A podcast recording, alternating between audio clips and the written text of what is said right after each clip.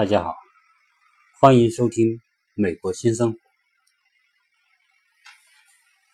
前两天在节目的留言里面收到听友的呃留言，说我前期录的关于呃美国考驾照不容易这个这一篇呢，呃有的呢是因为听得不清楚啊，因为有背景音乐。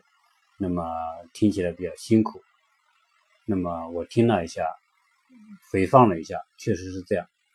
另外呢，有朋友说呢，他只听到背景音乐，而没有听到这个讲的内容，呃，我也觉得很惊讶，可能不知道在系统的哪个地方出了问题，那么导致他不能够听到这个讲的内容，所以在这里呢，跟大家说声抱歉。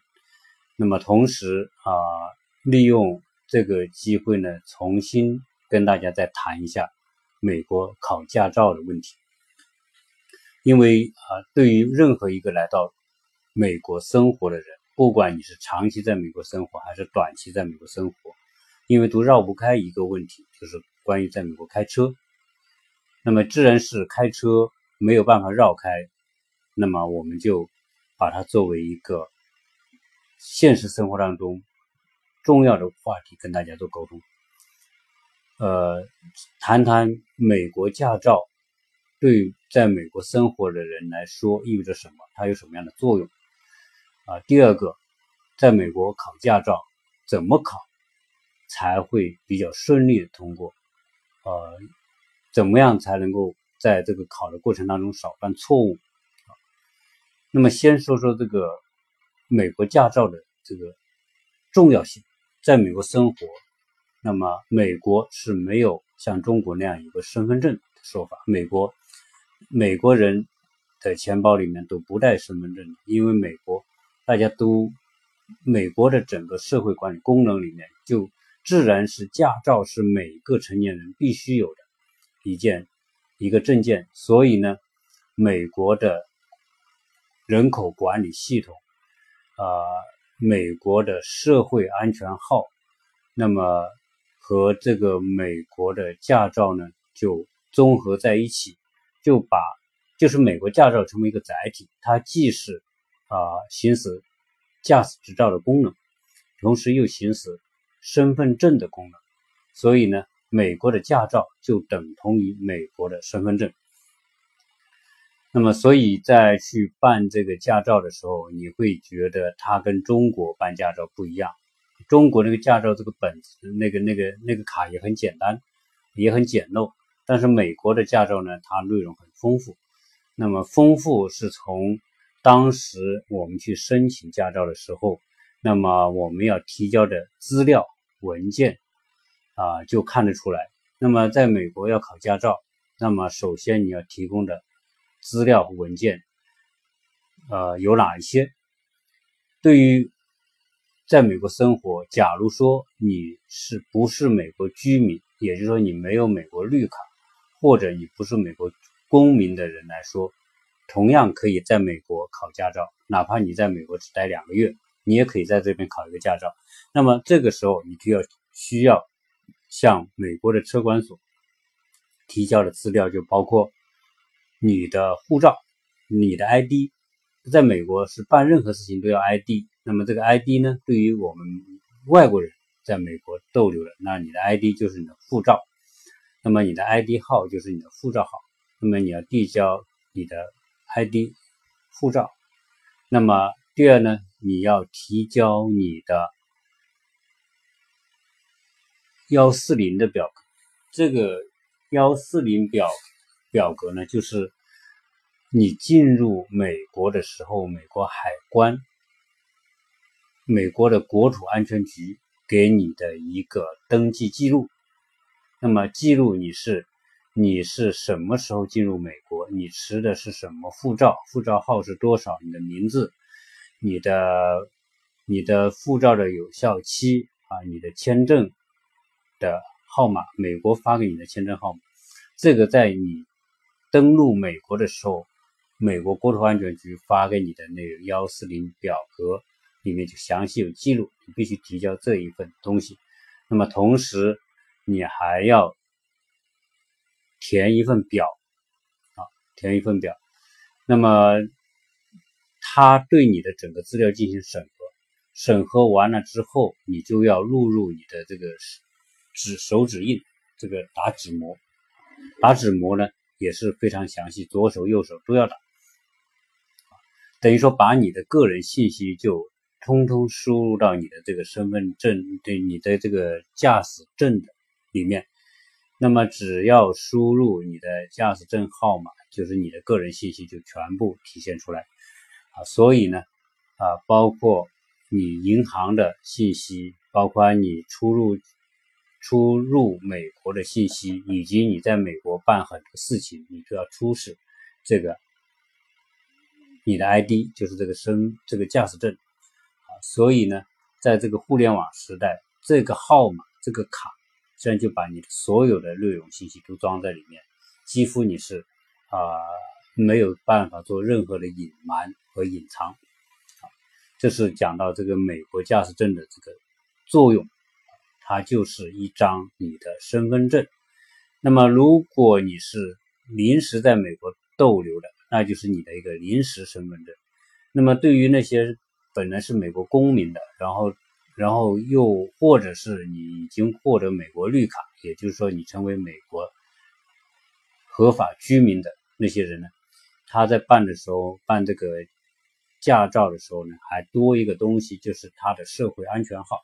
那么，美国的社会安全号就跟中国的身份证号是同等的功能。那么，中国去。整个的这个人口管理系统，政府的管理系统，只要输入你的身份证号码，那么你的个人的所有的信息、银行信息、你的个人消费信息等等一切的信息，只要你使用身份证，你的信息都会体现出来。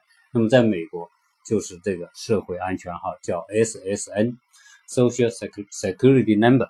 这个 SSN，那么就是这个美国人的身份身份号码。那么他的所有的信息就捆绑在这个号码上面。那么美国人来考驾照，他就要提供这个社会安全号。那么其他的是一样的。啊，这是关于美国驾照。那么这里面呢，跟大家再谈第二个问题，就是在美国如何考驾照，以及在美国考驾照难还是不难。那么，怎么样顺利的拿到美国驾照？这个我想是所有在美国生活的人都关注的问题。那么，美国很早就号称是车轮上的国家。那么，美国的城市分布、美国的商业业态、美国的居民区的这个啊规划，实际上都因为美国在二十年代开始就开始大量的这个生产汽车。美国在三十年代就美国福特汽车，那么流水线的生产让美国的汽车产量在美国三十年代已经是非常巨大。那么美国从那个时候开始进入汽车时代，所以美国家庭拥有车的这个状况实质实际上比中国要早了六七七十年。的时间甚至更早，因为美国在三十年代开始，很多家庭就开始用汽车。那么，汽车的拥有和广泛的使用，也改变了美国的这个城市结构和居住结构。所以，从由于大家这个有车的这个比例很高，所以美国的居住区和商业区就变得呃相对独立。那么大家不需要为因为便利的原因，那么住在市区，而是商店就在居住在旁边，就像中国这种状况。中国这种城市结构是属于商业和居住混杂在一起的，就是在街道。那么街道的下面是商店，上面就是住宅啊。那么中国绝大部分城市是这种状况，但是在美国，由于拥拥有汽车，很早拥有汽车，所以美国人。的居住区就是居住区，商业区就是商业区，因此呢，出去办事情大家都要开车。那么这是美国的传统，这个传统也使美国很早就成为车轮上的国家。所以在这边，你必须啊拥有车辆，你才能出去办事情，否则你就没有办法办成任何事情啊。几乎因为你出门就必须开车。那么在美国考车考驾照，对于啊中国人来说，大家因为中国在近二十年，那么汽车开始普及，基本上年轻人那么也都会开车。呃，现在中国的汽车在城市里面的普及率也是越来越高，那么中国也越来越像一个车轮上的国家。那么从中国来到美国，同样的，很多人会觉得我在中国开车都开了那么多年，开的那么溜，那么好，那么熟练，那么到美国应该没有什么问题，因为美国的驾驶的规则最核最主要的规则和中国是是一样的，就是属于。你方向盘在这车的车的前排的左边还是右边？那么由于中国是属于驾驶驾驶座，那么方向盘是在车的左边，而美国它的方向盘也是在车的左边，那就意味着呃，美国和中国同样都是从右边行驶。这个和英联邦不一样，在全世界。开车就两类，一类要么你的驾驶座就是在车的左边，要么你在车的右边。那么英联邦国家日本，它的驾驶座位都在车的右边。所以，如果是我们一个习惯于开那个方向盘在左边的人，突然要你去开方向盘的右边，那么你的行驶路径就是说你要从左边开左边的车道。那么一下子交通规则全乱套了，全相反，就很容易造成事故。所以很多人说我来中国，我从中国来美国，大家的规则是差不多的，所以呢，应该没什么大问题。好，那么最近在这个报道里面，关于中国自驾游来美国自驾游的人越来越多，因为美国是啊很多中国人的一个最重要的旅游目的地之一。那么要走出中国，要了解全世界，美国是一个大家都希望来了解的国家，所以啊，每年到中到美国来做自驾游的人越来越多，但是也有很多悲剧发生，就是很多中国啊来到美国搞自驾游开车的人，那么由于美国的驾驶习惯和中国有很大的区别，虽然最重要的行进路线。行进的方向是跟中国一样的，但是由于驾驶习惯不同，很多中国来的这些旅游的朋友，那么在这里遇到各种各样的交通事故，甚至有一些那么遇到非常恶性的事故，导致车损坏、人受伤，甚至有些人因为事故而导致人身伤亡。那么这个情况就这种悲剧也很多。那么在这里呢，我也就呼吁呃听友们。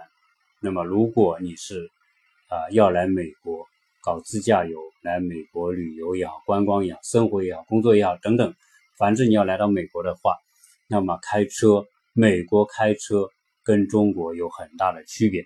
那么这在这一期点栏目里面，我要讲讲这个美国开车和中国开车的区别，最主要区别在哪里？中国开车，那么基本上来说。啊，中国现在管理越来越靠电脑系统、靠摄像头来管理，呃，街头的警察越来越少，你几乎看不到。但是呢，无处不在的摄像头，那么比警察管用多了。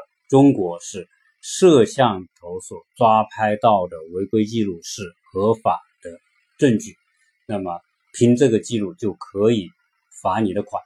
所以很多的朋友到年审的时候。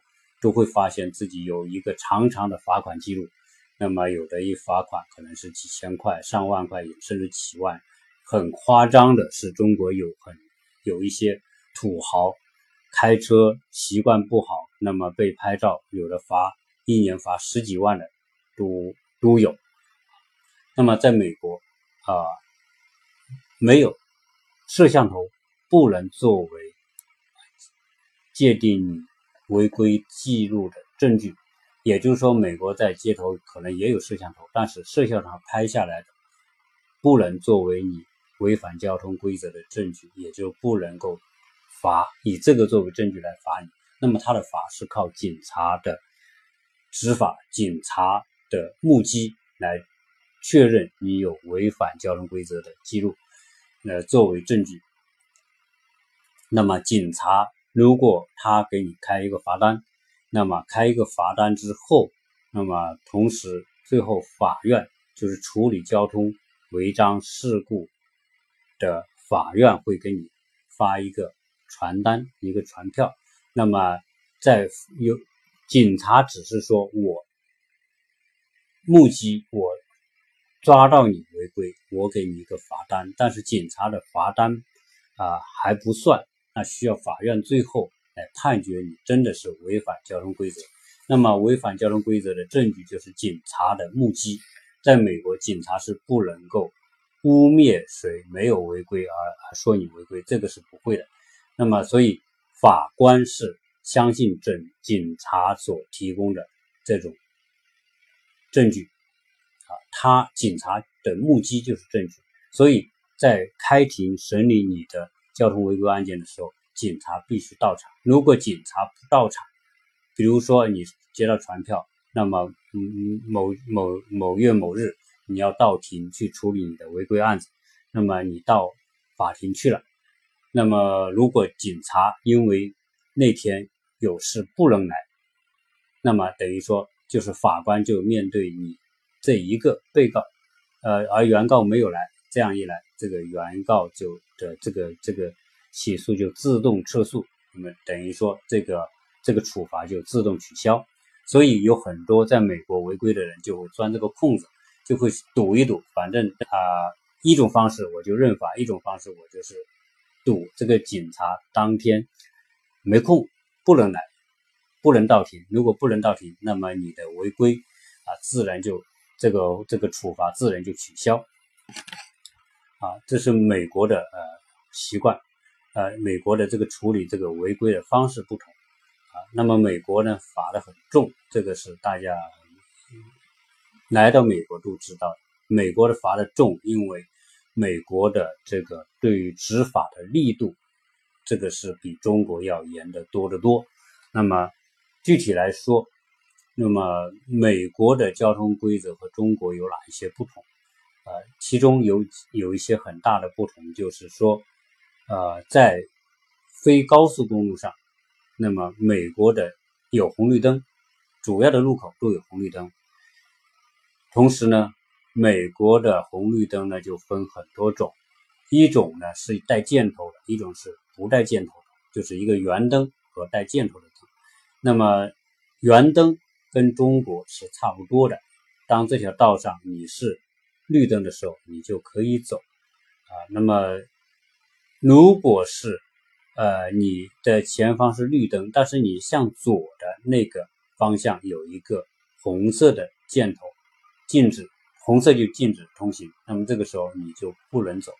包括右转也是一样的，如果你右转的时候是一个红色的箭头灯的时候，你也是不能右转。如果没有这个红色箭头灯，你是可以右转的。美国，但是美国啊，很多中国人到这边来，嗯，不能习惯的一个是在美国的小路口，美国的很多的街道的小路口是没有红绿灯的。那么这个没有红绿灯，就就给中国人带来好多的困扰。那么美国人没问题，因为美国从小从早开车，那么这个规则，他很多美国人在小时候在坐车的时候，他的父母就会告诉他这个。这个没有红绿灯的时候怎么做？那么美国没有红绿灯的路口有两种情况，一种就是它都有一个一个标志叫 stop，就是一个停车的标志，一个红色的停车标志很醒目立在这个路口。那么呃这个红色的牌子这个标志就相当于是个红灯。那么怎么做呢？任何人开车，只要你到这个路口有一个红色的标志 stop 的标志。那么这个 stop 标志，很多情况下是这样：你在离这个路口还有两百米的时候，它就有一个，有的是一百一百米、一百五十米，它就会立一个牌子，离那个路口，那么先立个牌子提醒你前面会有 s 会有 stop 的标志。那么当你远远看到那个牌子的时候，你知道前面是有 stop，那么你就在那个路口，你就必须停下来。那么同时，它在这个路口也会有一个红色的牌子，就叫 stop，就写着就是 stop。好，那么到了这个路口，那么所有的人在红 stop 牌子牌前面都必须停车。那么停下来怎么停呢？就到这个有条线，stop 牌的前面有条线，你在这个线前面必须停下来。车子全部减速停下来之后，停三秒钟。这三秒钟干什么？就是观察。你如果是十字路口，你观察左右和前方路口有没有车。它那个方位也有一个 stop 的标志，也有一条线。所有的车到这个地方，大家都停车。停车之后，你就观察谁的车先到路口。比如说我的车先到路口，其他的车陆续也到那个路口，我先到，那么。大家停下来之后，那么我就先先开动。那么第二个到的，在我开动之后，他也开动。那么接着第三个、第四个就是这样轮流下去，总会有一个人先到那条线，那么就需需谁有优先权。美国的开车讲究路权，这个路权一个是红绿灯的指示，指示什么时候是你的路权。那么在这个没有红绿灯的时候，这个牌子。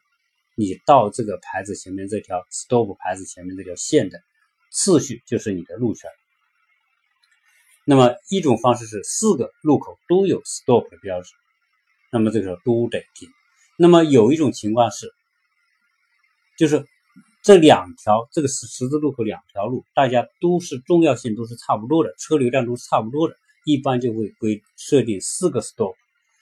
那么有的时候呢是一条比较。宽的路和一条比较窄的路，车流量多点比较多的路和车流量比较小的路形成的交叉路口，那么就变成说那个车流量小的路比较窄的那条路的方向会有各有一个 stop，也就是说说小路上有 stop，而比较大的路就不是 stop。那么这个时候没有设 stop 的比较大的这个路上的车，它是不需要停的，因为没有 stop 标志。那么到了路口。它就直接开过去，那么那个小路的那个有 stop 标志的那个路，你就必须停车。如果你不停车，你冲过 stop 的这个标志，那么被这个更宽的这条路上的车撞上，那么责任是在你这一方的。所以，美国的这个 stop 标志在小路口起的作用，就是完全的红绿灯的作用。冲 stop 标志不停车不按次序这么走就是冲红灯，警察看到这个情况，罚款的这个这个严重程度跟冲红灯是一样的。那么，所以在美国开车，一个是路口如何通过，这个跟中国不一样。那想想在中国，红绿灯只要一坏掉，这个路口。就会出现一种奇观，一种景象，就是说大家都塞在这个路口，因为大家没有这种习惯，也没这个观念，说没有红绿灯的时候谁到底先走？中国人没有这个概念，反正是大家都想先走，就变成了都堵在路口，最后这个十字路口就挤作一坨。那么最后必须有警察到场来疏通，实际上大家，呃，我想在中国的。绝大部分的城市遇到这个情况都会出现同样的问题。那么红绿灯坏的情况也是在所难免。那么这种造成的这种，由于没有这种规则，就是没有红绿灯的时候，我们中国没有一套规则情况之下，没有规则就造成了混乱。那么，所以在中国来说，红绿灯坏是很糟糕的事情。那么中国人来到这边开车，由于没有这种习惯。就算有人告诉他红 stop 牌必须停，那么由于没这个习惯，也很容易造成冲。一冲的话，因为大家是按次序开，按次序来开动这个车的，其他的车都认为你到这个线是会停的，他也看不到坐在里面的车是什么，坐在车里的是什么人。那中国人可能会因为这个造成一些事故。那但是您坐在车里，他不知道你是外国人。也不知道你是刚才在开车，他就认为说你到了这个 stop 边前面，你当然会停车，所以他们就会往前开。特别是说两个方向有 stop，另外一个方向没有 stop，它就是很快的速度开过去，啊，可能是限速五十码，它就是五十码五十迈的速度开过去。如果你不停车，那么开到路中间被它撞上，这个事故就会变成很大的事。这就是美国的一种现状。那么好，那么在美国当然还有很多规则，比如停车是很多规则。美国的这个停车管理也是非常有意思，这个跟我们考驾照也是有关系。如果你不懂美国什么地方能停车，什么地方不能停车，什么地方能停多久的车，如果你不懂得美国的这一套管理的规则系统的话，那么也会是很多的亏。第一，警察经常可能就是因为你违规停车罚款啊，那么这个罚款会导致的损失也是很大的，因为美国每张罚单开出来都是很多，包括有些地方你是根本不能停的，呃，比如说在美国照顾。弱势群体照顾残疾人是，呃，全世界做的最好的国家之一。说说来说去，说你到美国任何一地地方停车的地方，你都会看到这个停车场最方便的那个位置。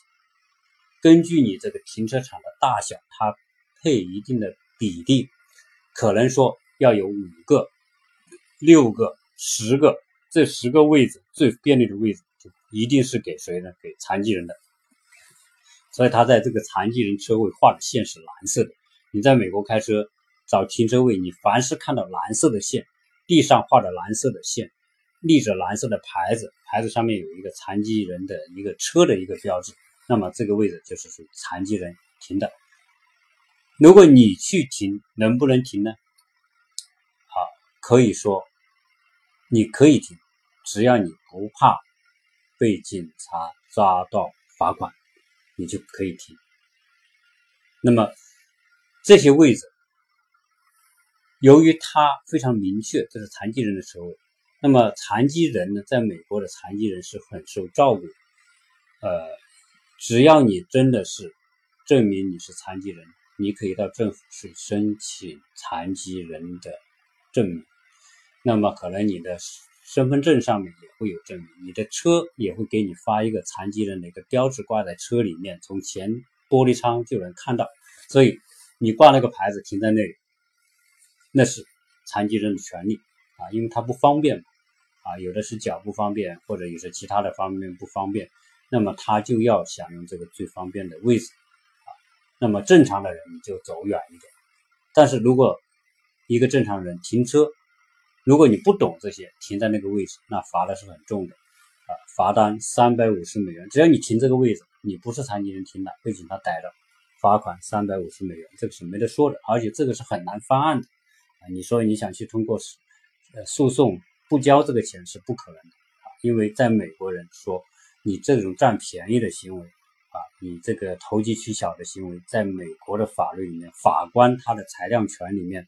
法官对这种行为是特别的痛恨，所以呢罚的特别重，几乎说你想去通过什么诉讼来来来那个是不太可能啊。那么，在美国的停车，它的路边分，它在路沿上，每个街道的附路沿很多地方是可以停车的，但是呢你要看清它的标志，比如说它有红色的，在路路的路缘石上面，它就刷上红色的，所有刷上红色的。路边是禁止停车，任何情况下、任何形式的停车啊，你都不可以。这个地方就是禁。多半这种地方是什么地方呢？要么是路口，你停车会造成说别人撞上你的车；要么就是有公共设施的点。那么公共设施包括什么呢？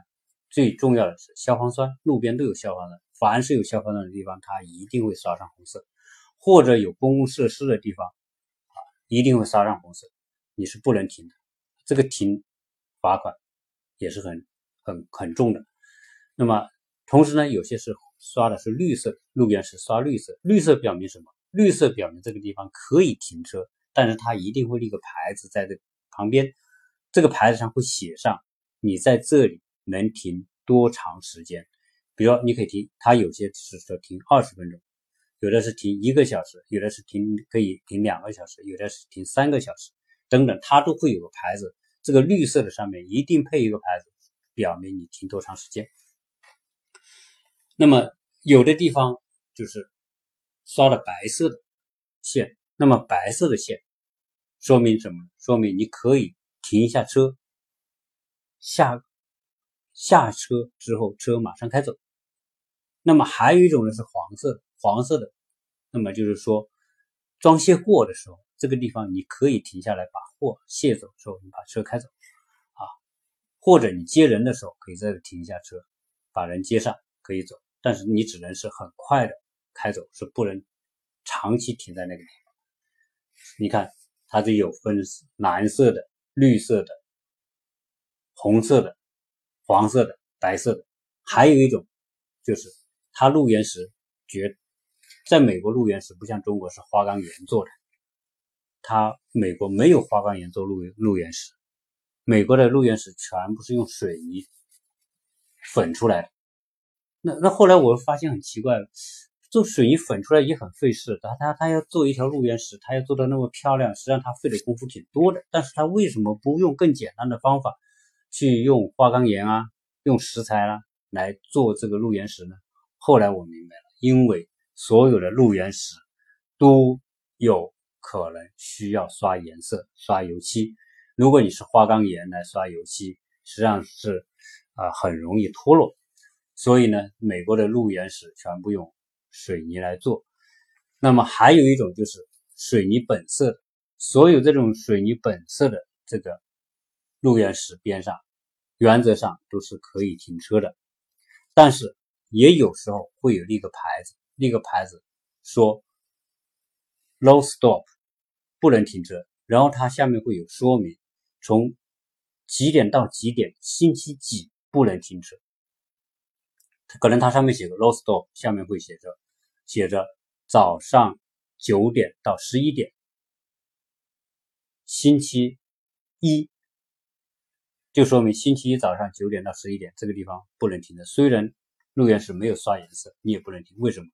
因为在美国的这个垃圾桶都是要放在路边，由专门的垃圾车来把垃圾桶运走。它都是定好时间的，比如这一个路段是星期一上午九点到十十一点，我来运垃圾桶。这个时候，它这个牌子就起作用。如果你把车停在这个边上，阻止了这个垃圾车来运装卸垃圾的话，那么警他就会报警，警察就会就会来处理你的车。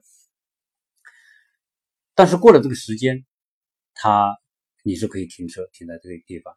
因为美国的垃圾桶的安放，它它都是自动自动车到了这里，到了这个点，他在那个路边都定好哪些地方可以放垃圾桶。车开到这里，他有机械手把这个抓着垃圾桶往车上一翻，把垃圾倒进去，又把桶放下来。他不是用人来搬这个东西，所以你必须是说这个地方不能有车停在这个地方。所以大体上来说，美国的。哪些地方能不能停车啊？呃，有什么规定？那么就是这样子，这个跟考驾照当然也是有关联的，也是有关联的。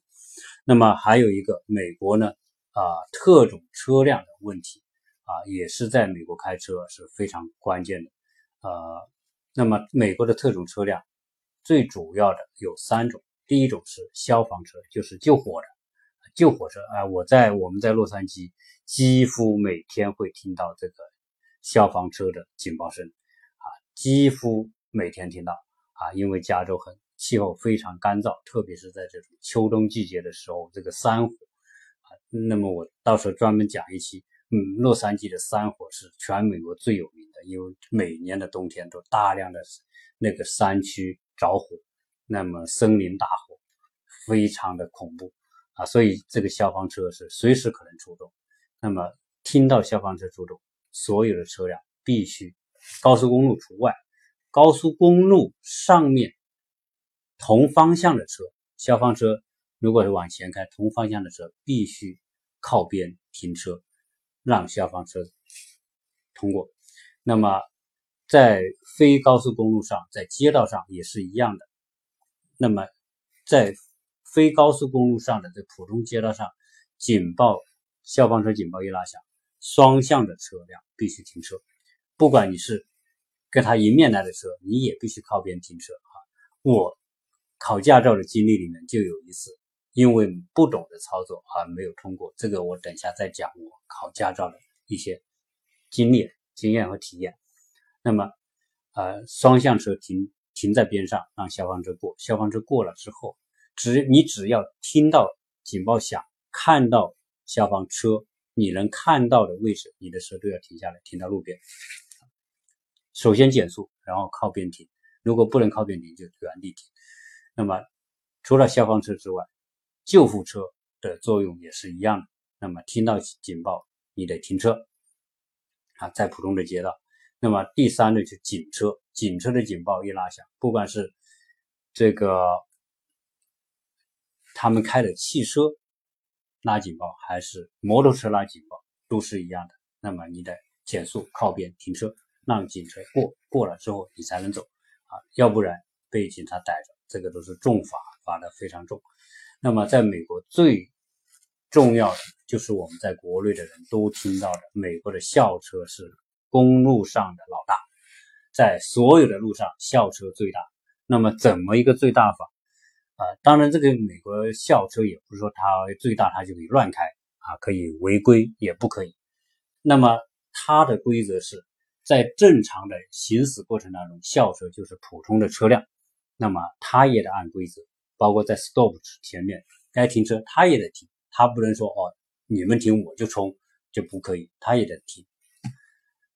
那么最大的差别是，校车它在接送孩子，在停车的那一刻，体现它的这个呃人们对这个孩子的这种关爱。这个不光是发自内心的关爱，在法律上也是极其严格的。校车如果他在接孩子，比如说接人的时候，他车停靠路边。小孩在那等车，停靠路边。停靠路边的时候，他的车顶上会有红色的两个红色的灯在那里闪。那这两个闪的灯就相当于是警警灯。这两个灯一闪，所有的车必须停车，不管你是迎面来的还是同方向的，所有的车必须停车。呃，同时它在升灯闪的时候，它会两边有个 stop 的牌子。打开，就国内的校车也是这样，也有个 stop 的牌子，也会打开，对吧？那么美国车打开这个牌子，红灯闪闪的时候，那么这个时候所有的车在普通街道上，双向的车必须停车，远远的停在那里，等着这些小老爷们上车，或如果他是送孩子，那么小孩子下车，直到孩子下完之后。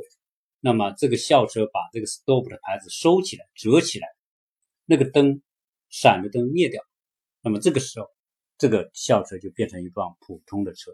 如果他在停车、孩子下车或者上车的时候，任何车辆必须停车。那么这个时候会说，任何车辆，那么我警车呢？